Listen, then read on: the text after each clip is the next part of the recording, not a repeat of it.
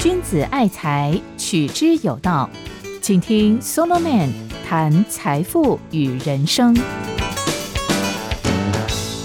嗨，听众朋友，你好，这里是 Solomon 谈财富与人生，我是叶仁昌，欢迎你再一次来收听这个课程。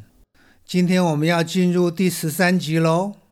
最近的两次呢，我们都在检讨和修正利益的极大化。好不好？我们来简单的复习一下。我们对他的第一个修正呢，是你必须去面对道德的挑战，去回应他，给他一个诚恳的答复。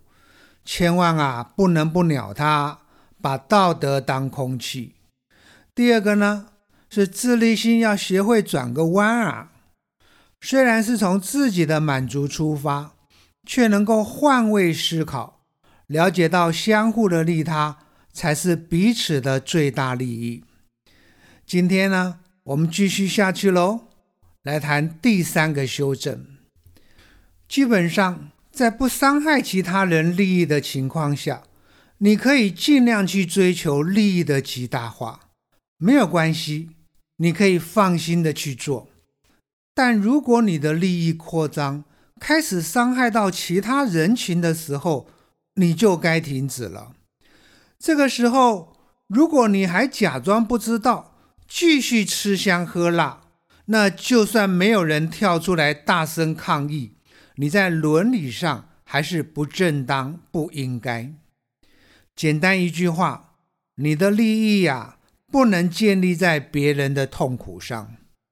你要扩张利益，可以呀，但不能以牺牲别人为代价。对于赚钱这一件事，我完全承认，人那种要满足自己需要、不断去扩张自己利益的渴望，确实是驱策一个人努力和进步的最重要动力，而这也会带来社会的繁荣富裕。这一点啊，我从来没有要否定。自立心在这个意义下，我一向是正面看待的。甚至是贪婪自私这四个字，我也在某种条件下是接受的。但是你不能无限上纲哦，它有一个天花板，过头了就会造成其他人的伤害。在这里啊，我要介绍大家认识一个概念，了解一下我所谓的天花板到底是什么意思。在十九世纪的末期。有一位意大利的社会学家，其实也是个经济学家，叫做 Pareto。他提出了一个很有名的东西，叫做 Pareto 最优 （optimality），优秀的优。有人把它翻译成 Pareto 最适，适当的适。我觉得这两个译法各有特色，都不错。它指的是。要找到一种资源分配的方法，能够在其他人的利益没有变差的情况下，让另外一部分人的利益变得更好。哎呀，这有点悬呢。不过其实还蛮容易理解的。各位想象一下，有一个超级好吃的蛋糕，我跟老婆都流口水了。如果把它切成十小块，然后我们一人各五块。这样叫做皆大欢喜，是不是？但如果老婆比较爱吃，硬要多拿一份，那我的利益不就受损了吗？社会上所有的资源分配都跟这个分蛋糕的例子很类似，就是有不少人想要多拿一份，而且拿越多心里越爽。但问题是，这样就有人被牺牲啦，被迫少拿一点。因为资源是有限的，蛋糕就那么大。很多人认为，所谓的帕雷托最优是想要解决问题，看看有没有办法在资源分配的时候呢，能够去提升一部分人的利益，而不至于造成其他人的利益受损。但是呢，我宁可把它当做自律性在分配上的一个规范。你知道 Pareto 为什么要用“最优”这个字吗？因为这是一种最好的均衡状态。Optimality 指的就是优化、最佳化。它告诉你，你最合适的利益满足点就到这里为止了，不能再前进了。相反的，如果你不满足，那就有其他人得付出代价了。我们不是有一句成语吗？“损人利己”，我把它改装一下，就是已经来到了一个临界点，只要你利己。就开始损人了。我可以举一个例子，譬如说，土地资源同样是有限的，对不对？假设有一些投机客在三四十年前各自买了好几栋房子来炒作，但是因为景气普通啊，房贷利率也很高，以至于啊，投机客的炒作并没有造成房价的大幅波动。因此呢？对于其他大多数的人来说，并没有感觉到自己的利益受到了什么伤害，这就是还没有达到所谓的帕雷头最优，因为还没有来到那个临界点，还没有出现非损人不能利己的状况。我认为这个时候，投机客可以尽量的去追求利益的极大化，这是 OK 的。因为房价还大致稳定啊，大部分的人并没有因为投机客的炒房而受害。但是如果炒房未成了风气，还有到处流窜的热钱，导致了房价飙涨，害了很多人只能望屋兴叹，大骂社会不公，或者是被沉重的房贷压得透不过气来，这个时候啊。就已经打破帕雷托最优的均衡状态喽。一种只要你利己，就会有人受伤的状况已经出现了。也就是说，多一个投机客去炒房，就会有更多人受到更大的伤害。很明显的，这个时候炒房的人已经把自己的快乐建立在别人的痛苦上。讲到这里，我真的要呼吁各位。无论个人或是企业，除非有居住、办公或者其他实际上的需要，否则啊，都不要再纯粹以投资为目的在台湾买房了。尤其是双北和都会地区，因为台湾的房价已经太离谱了，它老早已经打破帕瑞托最优的那个均衡状态，也就是说。任何一个人如果想把价格卖高一点，多赚一点，其他大部分人的痛苦指数就会升高。你知道吗？在台北买房子，每个月要缴的贷款占家庭收入的比例，平均起来竟然高达六成。不要说年轻人，即使是四五十岁的人，恐怕也买不起双北或都会地区的房子。毫无疑问的，台湾已经出现了很严重的土地正义的问题。难道你要做帮凶吗？你以为只是投资房地产很单纯呢？看看能不能过几年转个手赚一笔。但是我提醒你哦，在这种情况下，你所赚的钱已经是建立在别人的痛苦上了。你的每一笔纯粹为了投资而进入市场的钱，都会让不公不义恶化，害更多的人望屋兴叹，害更多的人背负更沉重的房贷压力。各位，我讲的这个你能认同吗？不要再纯粹以投资为目的在台湾买房了，就算是我的偏见吧，但确实是我的心声。除了房地产的买卖，即使不牵涉到有限资源的分配，我也很喜欢把 Pareto 最优扩大应用到一般交易上，因为里面同样有一个公平正义的挑战，就是你不可以把自己的利益建立在别人的痛苦上。我这里马上想到的是，我们之前提过的马丁路德。还记得他对一些经商手法的批评吗？他说啊，商人圈中有一个共同的法则，就是追求尽可能以高价出卖我的货物。哎，这不就是在追求利益的极大化吗？但马丁路德却告诫商人，做买卖啊，应当多关怀邻舍的损害，少注意你自己的利益。因为做买卖的本质是一种帮助对方，把他当朋友来服务的真诚。各位，如果一个生意人有这样的真诚，怎么可能会在对方身上盘算怎么样捞更多的钱呢？哎，自利心这个东西啊，我是肯定的，但极大化何必呢？有合理的收益就好了。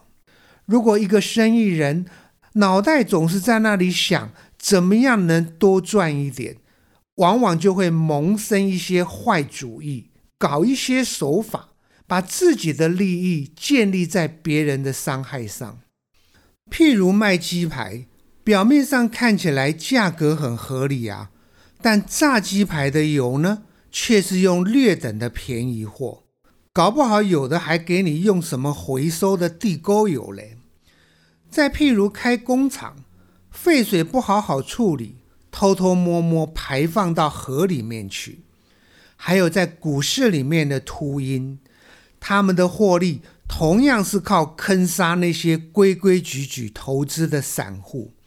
血汗工厂也是一个类似的例证。在第三世界的落后国家，以微薄的薪水、恶劣的工作环境，换来了西方国家那些大老板的暴利。我非常欣赏帕瑞托的一点是，他讲出了利益极大化一个常用的手法。他说有一种权贵，一种精英，他们是狐狸型的，很狡猾，人脉很广，很会拉帮结派。搞多角经营，他们最拿手的策略就是去追求一个群体里面所能容许的最大利益。那他们怎么做呢？就是不断的把自己的利益往前一点点、一点点的推进，看看其他人的反应，你们能够容许的最大限度在哪里？如果都没有人抗议，那我就再往前推进。来扩张自己的利益，而如果还是没有人讲话呢？那我当然就不必客气了，再多贪吃一口。就这样，我走两步退一步，等到你们无法忍受那个底线出来了，我才停止。我们不是有一句成语吗？“蚕食鲸吞。”我说啊，这些人的手法。比较像是蚕食，它一口一口的慢慢把你吃掉，而不是鲸吞呐，很猛烈的一大口就吞掉。各位，商品的涨价不就是这样吗？